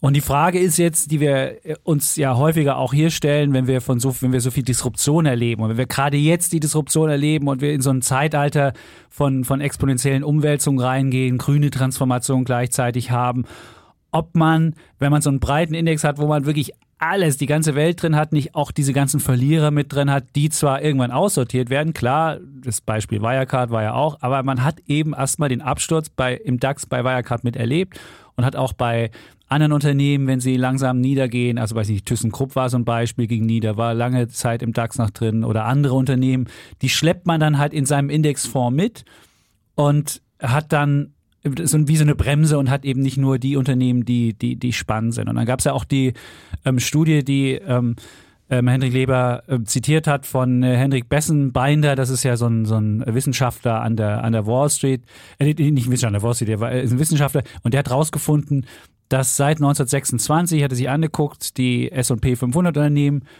nur äh, dass 96 Prozent der gelisteten Unternehmen da auf lange Sicht wirklich nur eine sehr mickrige Rendite gemacht haben und sogar weniger abgeworfen haben, als es mit Staatsanleihen hätte machen können oder sogar eine negative Wertentwicklung aufweisen und nur vier Prozent der Unternehmen wirklich für die Vermögenswertschöpfung äh, zuständig waren. Und äh, da fragt man sich natürlich, wenn ich jetzt ein ETF habe, habe ich dann 96 Prozent so, ah, auch so Unternehmen drin und nur vier Prozent sind die guten. Warum nehme ich dann nicht einen, der ja möglicherweise nur die Guten hat oder schon so eine Vorselektion hat und, und die, die, die Verlierer vielleicht so ein bisschen ein ausfiltert. Und das ist, das ist ja auch die Idee, die, die Cathy Wood beispielsweise hat. Und die hat ja auch ein, ein eigentlich ein aktives Management in, in ETF reingepackt. Und das ist jetzt so der neue Trend, dass immer mehr Unternehmen oder, oder, oder, oder Anbieter kommen und, und weil sie merken, aktive Fonds laufen nicht so gut, dann sagen sie, okay, wir packen das in den ETF-Mantel rein und sagen, das ist ein ETF, kann man immer handeln, hat niedrige Gebühren,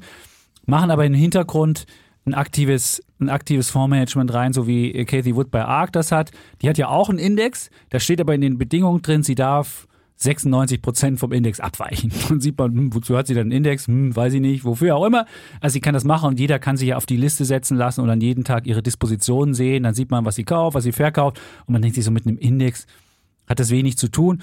Und das ist halt die Idee dahinter, dass das an, an Einfluss gewinnen könnte. Es gab eine Umfrage letztens und dann hieß es, dass bis zum Jahr 2023 ungefähr 40 Prozent aller neu verkauften Indexfonds so aktive sind, weil genau dieser Effekt, den man äh, da jetzt äh, sieht, da sich, sich niederschlagen wird und man sieht, wie Wood das so erfolgreich macht, dass viele da jetzt nachkommen und, und so weiter. Und Kathy Wood hat ein Argument auch, was ich da wirklich überzeugend fand. Sie hat gesagt, im S&P 500 als der Index neu auf den Markt kam, waren Unternehmen ungefähr 100 Jahre Lebens, Lebensdauer äh, da. Und das ist jetzt schon auf 25 Jahre geschrumpft, die durchschnittliche Lebensdauer des S&P 500 Unternehmens. Und wenn jetzt die schöpferische Zerstörung kommt und so weiter, dann hätte man irgendwann nur noch zehn Jahre. Und das könnte sogar unter zehn Jahre laufen. Und wenn ich aber jetzt diesen großen Index habe und dann habe ich eben auch diese drin, die so langsam niedergehen und vielleicht sterben. Wenn sie sterben, werden sie rausgenommen. Aber bis dahin haben sie halt eine andere Performance gemacht. Und das ist halt die Frage, vor der man steht und was wir auch hier diskutieren wollen.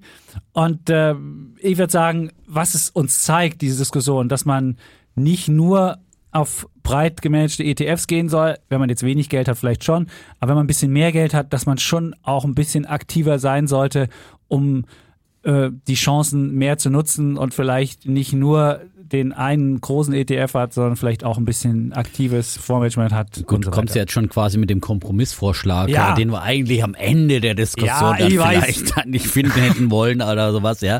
Äh, weil es natürlich ist das dann die Idee und das sagen wir eigentlich auch schon immer, ähm, auch schon äh, in unserer 85er Folge, wo wir über ETFs und so weiter nochmal grundsätzlich diskutiert haben oder nicht diskutiert, sondern sie eigentlich ist ja unsere Grundidee immer gewesen, dass wir gesagt haben, zum Einstieg eben mit Sparplan und damals gab es ja nur 25 Euro Sparpläne irgendwie ähm, pro Monat und jetzt kann man schon mit einem Euro machen und da ist nach wie vor einfach ein ETF und dann am besten ein breit angelegter und nicht irgendein branchenspezifischer ETF, der dann wieder halt auf eine gerade gehypte Branche äh, dann, dann setzt. Ähm, einfach langfristig das Bessere und das zeigen halt immer wieder, äh, immer wieder diese Studien, dass auch der Erfolg von Herrn Leber. Ich freue mich ja und ich habe diesen, diesen Fonds wirklich seit ähm, irgendwann Anfang der 2000er. Die, allein diese Geschichte zeigt halt, äh, wie, wie problematisch dann aktive Fonds sind, weil eigentlich hatte ich den DAC-Fonds UI und das war eigentlich dieser Fonds, den ich ja, äh, mit dem ich dann quasi meine Hypothek abtilgen wollte und habe mit dem DAC-Fonds UI, das war damals eben sozusagen der BIT äh, Internet äh, Leaders oder sowas Vergleichbares oder ein ARC, also ein total gehypter Fonds von dem äh, Bernd Förtsch äh, aus Kulmbach vom Aktionär. Der hat da eben auch auf Internet und Biotech wunderbare disruptive Technologien im Jahr, äh, auch schon vor dem Jahr 2000 gesetzt und ich habe da Ende der 90er in diesen dann in, äh, investiert und auch erstmal einen, einen größeren Batzen da schon mal reingelegt. Und der Fonds wurde dann, hat dann irgendwann 90 Prozent, 95 Prozent äh, äh, verloren und wurde dann aufgelöst. Und mit dem kleinen Resthäufchen äh, wurde er dann in den Akatis übertragen.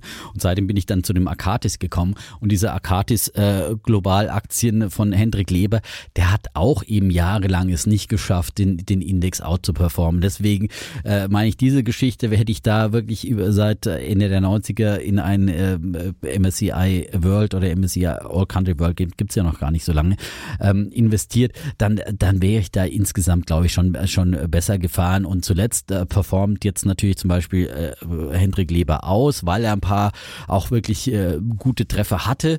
Ja, ähm, äh, BioNTech vor allem, ja, das ist natürlich der mega Outperformer, den er hatte, mittlerweile in vielen Fonds, äh, seine Fonds die, die größte Position. Das zieht natürlich dann so eine Gesamtperformance nach oben, aber das ist natürlich da auch mal ein Glückstreffer. Äh, das ist dann auch nicht eben Gewinne aus der Vergangenheit sind keine Garantie für die Zukunft. Und vor allem performt er aus, das hat er uns ja auch erklärt, dass er sich dann irgendwann von der Strategie Warren Buffetts dieses reine Value Investing dann gelöst hat. Und mittlerweile setzt er einfach mehr auf Technologie. Ich bin super glücklich mit dem Fonds, aber ich würde nicht sagen, dass man das äh, ausschließlich eben in aktive Fonds. Und ich glaube, auf die ganz lange Frist ist man, wenn man alle Studien immer wieder betrachtet, dann doch immer wieder mit äh, Indexanlagen einfach äh, statistisch besser aufgehoben. Ich habe nochmal den Artikel, den ihr 2019 äh, du äh, äh, und Eckert äh, geschrieben habt äh, über die Fondsmanager, die keinen Mehrwert äh, bringen, äh, gibt es immer wieder diese Studien von S&P Dow Jones Indizes. Das war damals die aus dem äh, Jahr 2019. Die habe ich jetzt nochmal gefunden und da war es ja dann wirklich einfach krasse zehn Jahresvergleich beim Anlageuniversum global. Da haben eben es 99 Prozent der 98,6 Prozent, um genau zu sein, der Fondsmanager im Zeitraum von zehn Jahren nicht geschafft, ähm, nach Gebühren logischerweise dann äh, den Index out zu performen, weil eben zum einen die Gebühren höher sind und weil eben die Fondsmanager dann doch eben auch wieder immer wieder psychologische Fehler machen und äh, zu zyklisch agieren möglicherweise und zu spät dann dran sind im Tiefverkaufen, gerne auch mal in so einem Corona-Crash dann verkaufen, zu spät wieder einsteigen und prompt ist äh, einfach der Index besser, ist man mit dem Index Index besser aufgestellt. Und ähm, selbst in Märkten, wo man eigentlich denken sollte, dass die Expertise eines äh, Fondsmanagers dann auch äh, dann auch entscheidender ist, äh, wie in Schwellenmärkten. Ähm, auch da haben sie es nicht geschafft. Auch da 98,6 Prozent der Fondsmanager liegen auf zehn Jahressicht äh, daneben. Ich habe selber zum Beispiel auch so einen, ähm, einen aktiven Fonds auf die Frontier Markets von Templeton. Ja, der ist auch ein kompletter Underperformer. Der schlägt auch nicht den Vergleichsindex äh, der Frontier Markets. Ja, ähm, ich habe drei aktive Fonds und dann der, der größte Rohrkrepierer ist wirklich der Templeton Growth. Das war früher ein absoluter Fondsstar und hat auch jahrelang super Performances abgeliefert und seit Jahren liegt er wirklich wie Blei da. Also es ist wirklich äh, gerade aktuell nur der Arcatis, der dann auch ähm, meinen ähm, ETF-Sparplan auf den, ich habe ja einen äh, FTSE All World, vergleichbar mit dem MSCI All Country World, der den jetzt in der Performance schlägt. Ähm, aber von daher, ähm, wenn man mehr Geld Geld zur Verfügung hat, äh, finde ich immer noch äh, gut, wenn man aufteilt und sagt, ein Teil eben in einen global anlegenden ETF und ein Teil in einen aktiven. Wenn man anfängt, äh, ist, glaube ich, man auf lange Sicht nach wie vor am besten aufgestellt, weil man breit angelegt in einen ETF MSCI All Country World oder wie wir es auch manchmal empfehlen, zwei Drittel in einen ähm, MSCI World und ein Drittel in einen Emerging Markets dann steckt. Und dann, äh, glaube ich, äh, ist man da auf lange Sicht, weil diese äh, Indizes ja immer wieder sich selber erneuern und wir sehen ja, äh, das sind ja auch die größten Positionen, sind ja die Apples, die Alphabets äh, dieser Welt, die sind ja alle ganz vorne mit dabei. Die hat man im Depot natürlich nicht von Anfang an, ja, aber ähm, auch Hendrik Leber hatte ähm, Alphabet nicht von Anfang an im Fonds, die hatte auch noch nicht so lange. Ähm, und äh, die Gefahr ist ja immer, dass man dann eben auch, weil du gesagt hast, ja, man schleppt dann immer diese, diese Leichen mit sich herum.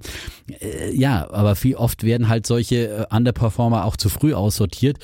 Vor paar Jahren galten halt die deutschen Autowerte alle als Dinge, die man nicht anfassen sollte im, im DAX, ja. Und alle Fondsmanager haben die rausgeschmissen nach der Dieselkrise. Und da hat man diese ganze Erholungsbewegung Bewegung, die VW zum Beispiel, die auch Daimler hingelegt hat, dann eben nicht mitgemacht, ja.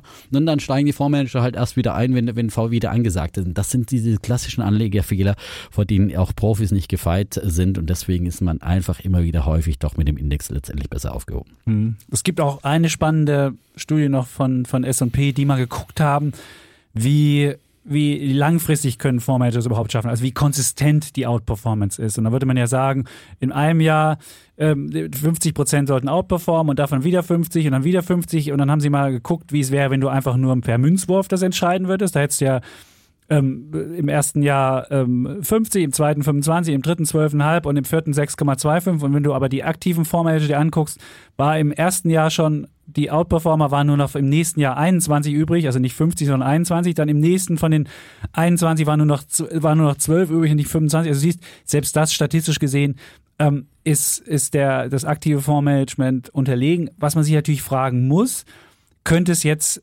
in Zeiten Wandel geben. Wobei dieser Spruch, this time is different, ist ja immer ex extrem schwieriger. Den kennen wir vor allem aus der Zeit des neuen Marktes genau, und der, wo wir sagten, der, des Jahrtausends, so der Jahrtausendwende. Da war das halt der große, der große, große Spruch. Und damals war die Disruption eigentlich noch ja. viel größer durch das Internet, das kam. Das hat wirklich alles verändert, ja. Genau, das ist halt die Frage, ob das jetzt, ob, ob, ob wir vielleicht in eine Disruption reinkommen, wo sich solche Sachen ändern. Ich habe mir den Akase mal angeguckt. Der hat wirklich outperformed seit 2020 ähm, wahnsinnig und vorher die zehn Jahre war er dahinter und davor die zehn Jahre war er wieder davor. Also wenn du 2000 ihn gehabt hast bis heute, wärst du so, hättest du sogar einen Outperformer. Aber es gibt halt ganz verschiedene Abschnitte, wo mal ein Fondsmanager besser ist als der Index und mal schlechter ist. Insofern kann man da jetzt auch nicht konsistent, hätte man nicht konsistent über die gesamte Zeit eine Outperformance hinkriegen müssen.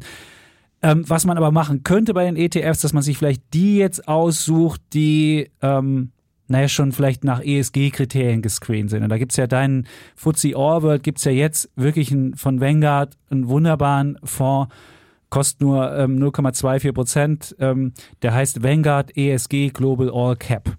Und da sind wirklich, das ist der am breitesten anlegende globale Fonds nach ESG-Kriterien. Und wer jetzt als Basisinvestment sich sagt, okay, ich will jetzt wenigstens nicht die, die grünen Verlierer noch mitschleppen, also die, die oder braune Verlierer, die irgendwie aussortiert werden, sondern ich will wirklich schon mal das gescreent haben. Dann könnte man sagen, okay, dann nimmt man halt so ein, so ein, so ein ESG-Screen-Sache und da ist wirklich der Vanguard ESG Global All Cap, das ist wirklich ein Fonds, der, der hat auch outperformed den, den All World, muss man sagen. Also insofern ist mhm. der sogar schon besser und das ist einer, der am breitesten anliegt. Und es gibt mittlerweile auch ein MSCI All Country World, ähm, äh, Climate äh, Paris Aligned in der, äh, äh da gab es ja bisher immer diese, gerade diese, diese ähm, ACWI, also wo sowohl Industriestaaten als auch Schwellenländer drin sind, den gab es ja bisher nie als wirklich gute ähm, ja, ESG-Variante, also wo, wo nachhaltige Kriterien galten oder, ähm, oder die nach Pariser äh, Klimazielen funktioniert haben. Und da gibt's jetzt neuerdings einen von der UBS, der ist erst relativ neu auf dem Markt.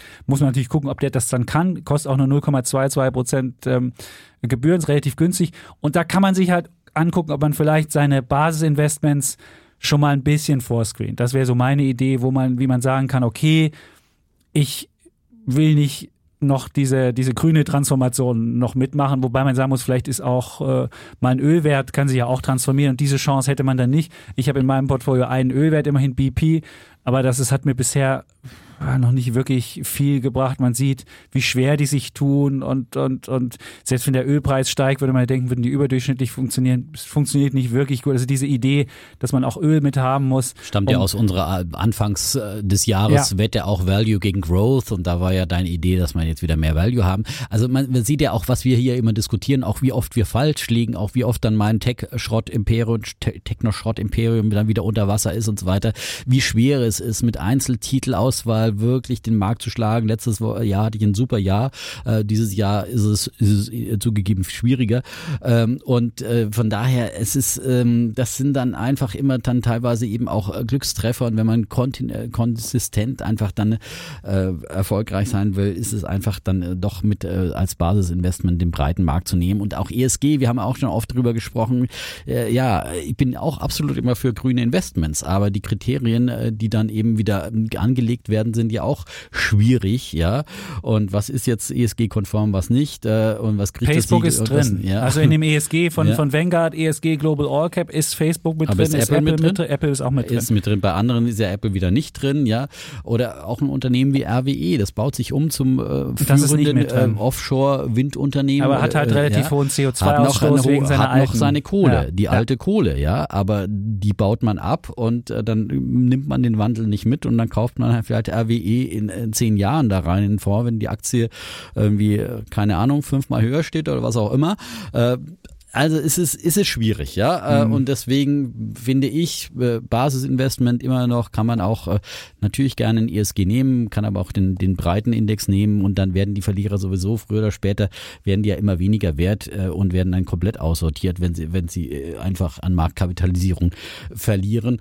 Und dann lieber nochmal aktiv den einen oder anderen, äh, das eine oder anderen Satelliteninvestment sozusagen, wo man dann wirklich Akzente setzt und dann lieber ein, gleich ein Global Clean Energy oder, oder Solar ähm, Energie, Invesco Solar oder was auch immer. Gibt es jetzt sogar neue, es gibt neue ET ETFs, die solche Indizes auch haben. Genau. Und da kann man, das kann man auch machen. Und man kann ja auch Aktieninvestment als Sparplan. Also wenn ich jetzt sage, ich bin, bin ich finde ja Merck ist das beste Beispiel. Irgendwann habe ich mit dem Eckert mal über Merck geredet. Er sagt, oh, das ist so eine Wundertür, da ist so coole Sachen drin, mach das mal. Und da dachte ich mir, ja, will ich jetzt bei Merck einsteigen? Fett? Nee, dachte ich. Und dann gebe ich aber jeden Monat, kann ich jetzt Merck besparen, zweimal im Monat investiere ich dann einen Betrag und bin da total glücklich mit. Und so kann man das ja auch mit, wenn man jetzt vor allem diese günstige Sache hat, kann man ja wirklich für 10 Euro, für 1 Euro oder was auch immer sich auch verschiedene Aktien als Sparplan machen und dann kann man da nochmal extra Akzente setzen, vielleicht das Basisinvestment und dazu dann so ein paar Aktien, einen bunten Strauß und dann Also gerade auch bei volatilen Aktien, Ja. ne? also dann, weil sonst ist man die Gefahr, dass man halt dann, wenn man einen großen Batzen da investiert und wer bei Jumia bei 70 Dollar eingestiegen ist und jetzt unter 20 Dollar sich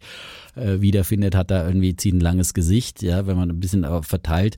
äh, Dann hat man auch in mal bei vier eingestiegen. Ja, So dann ist ist, man auch mal bei zwei Dollar eingestiegen im Tief, ja, und man darf nicht eben vergessen, die hat sich von zwei dann eben auf 70 erstmal hochgeschraubt ähm, seit dem Tief im Jahr 2020 im, beim Corona-Crash und da muss man aber halt solche Volatilitäten jetzt nochmal, um das Thema auch noch damit reinzubringen, aushalten und äh, aber wer das nicht aushalten kann, ist einfach sowieso dann äh, in breit angelegten äh, Sparplänen dann einfach Oder besser einen aufgehoben. Jumia, ich weiß gar nicht, ob man das besparen kann. Ich werde das, ich werde das recherchieren, ob das jetzt, äh, ob, ob man irgendwo bei irgendeinem Broker die Jumia als, als Sparplan, ich glaube, das ist, die ist dann doch zu freakig. Ist wahrscheinlich zu, Zu zu, klein, zu klein und zu, zu äh, volatil und zu, zu wenig gehandelt, ja. Ja, aber Mann. es ist, äh, weil wenn es einfach wäre, könnte es jeder, ne?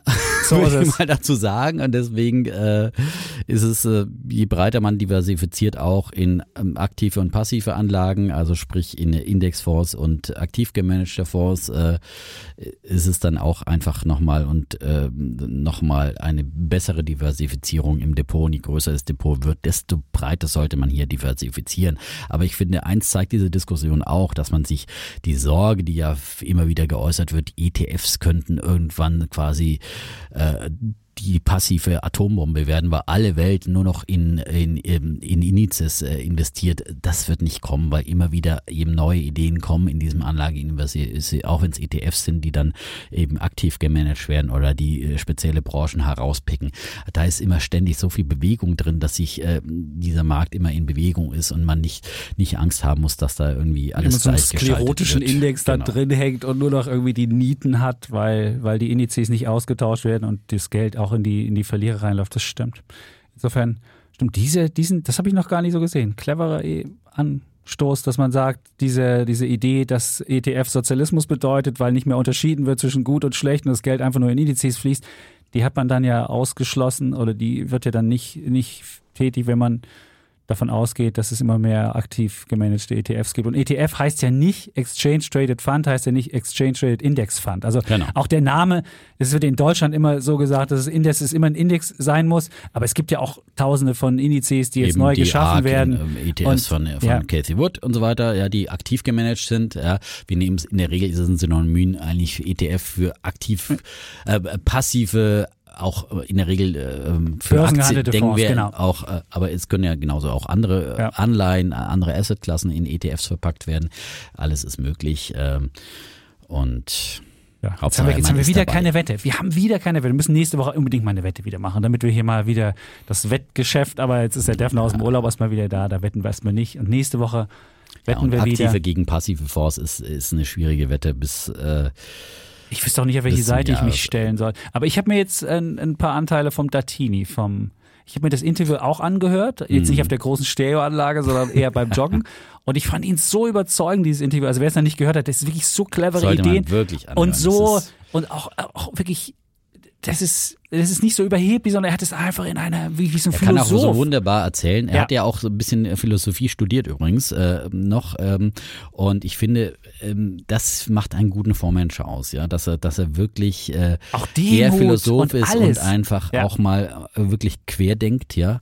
Ähm, im, im positiven Sinne des Wortes und, äh, und sich eigene Gedanken macht und wie er auch gesagt hat, viel lesen und das ist, es geht mir auch genauso, dass man immer wieder beim, Podcast beim. Lesen und viel, Viel Podcast, Podcast hören, genau, Ja, ja. aber viel mit offenen Augen auch durch die Welt Ja. gehen und, und gucken, was, äh, wie du mit deinem äh, Akku, äh, äh, auch wenn man ein bisschen spät dran ist, manchmal kann auch so eine Wette noch funktionieren. siehst du, und ein Hell, die Aktie ist gut ja, gelaufen. genau. So, das wollte Also ich nur mal daher, sagen. Äh, mit einem Akku Rasenmäher, ja, Ja. ja, Mhm. so. Manchmal kommen mir auch die die die späten äh, Technologie äh, Ja. Dann erst so richtig zum Tragen, wenn die breite Masse, wenn ein Chapitz draufspringt. Aha, ja, ja, gut. So, Besseres Schlusswort hätte ich nicht haben können. Dann Ja. haben wir die Welt wirklich umschritten. Ich freue mich, dass du wieder da bist und ich hoffe, alle Menschen, die auch sagen, na, endlich kommt der Defner wieder und jetzt müssen wir hier mal wieder reden, weil die, die, die meistgehörten Folgen sind auch die, wo wir uns selbst haben. Das ist nicht wir schön. sind uns selbst genug. ja, das ist doch wunderbar, oder? Siehst du, das Und die haben uns immer noch was zu sagen, nach 170 Folgen. wunderbar. Und So. nächste Woche die Wir freuen uns 171. übrigens auch über positive Rezensionen bei, bei Apple Podcasts. Ich finde, das letzte Mal war da ein bisschen, ein bisschen negativer Sound. Äh, Da sind, äußern sich dann immer diejenigen, die unzufrieden sind. Aber wenn wir unsere, unsere Einschaltquoten uns anschauen, steigen Ja. die ständig. Also äh, muss es doch auch ein paar Zufriedene geben, Ja. die sich nicht verabschieden. Die dürfen auch gerne schreiben. Freuen wir uns auch über So ist es. Fünf-Sterne-Bewertungen. Fünf Sterne und auch mal wortreich sich melden und mal sagen, was, Genau. was ihr so toll Schreibt findet. uns ja gerne immer uns persönlich dann, wenn ihr uns so toll findet, schreibt es auch bei Apple Podcasts, damit es die anderen auch erfahren. So, das Gut. war's von uns. Wir sagen wie immer Tschüss. Und ciao. bleiben Bulle, Und Bär. Defner und, Und Schäpitz. Chapitz.